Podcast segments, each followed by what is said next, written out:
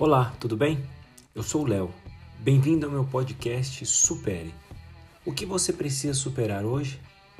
Queria contar uma história que acontece comigo no dia a dia.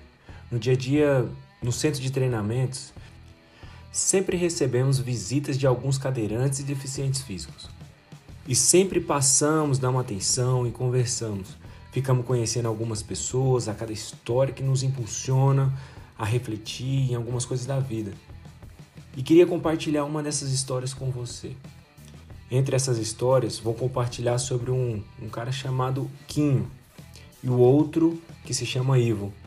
Histórias de pessoas que, além de serem alegres e trabalhadores, eles têm sempre aquele sorriso no rosto para o dia a dia e também são motivadas e apaixonadas por futebol. Todas as vezes que eles vão realizar as visitas no centro de treinamento, eles precisam sempre enfrentar o sair da cama pegar as suas locomoções, enfrentam os obstáculos, sentam nas cadeiras de roda, incrivelmente conseguem superar e chegar nos seus objetivos.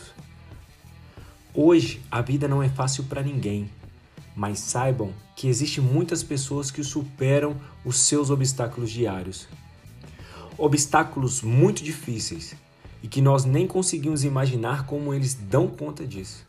Mesmo com as suas deficiências, eles trabalham, têm filhos e conseguem superar os desafios diários que a vida apresenta todos os dias. O que te faz se sentir incapaz hoje?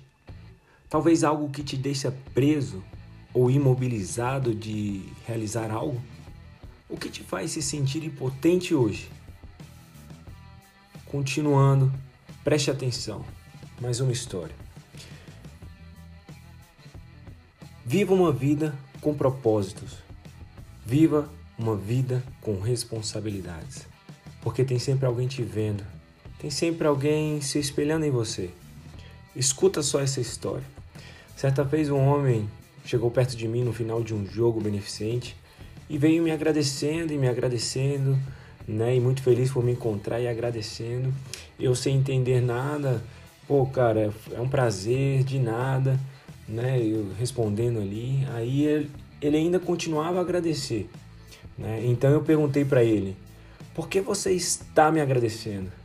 Ele respondeu: É porque todas as vezes que a minha filha assiste os jogos, que te vê jogar, ela se alegra, ela abre um sorriso no rosto, mesmo já com as suas dificuldades na cama, ela te via e se alegrava muito. E perguntei para ele: Onde é que ela está?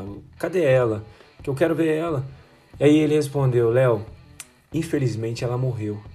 Mas todas as vezes que ela te via jogar, mesmo acamada, ela olhava os jogos e quando te via, ela abria um sorriso no rosto. Por isso eu sou grato a você. Né? Isso, essa história sempre foi algo relevante para mim, sempre foi algo forte para mim. E naquele momento meu coração cortou e eu desabei não sabia nem o que falar. Tudo que eu consegui fazer foi dar um abraço naquele pai.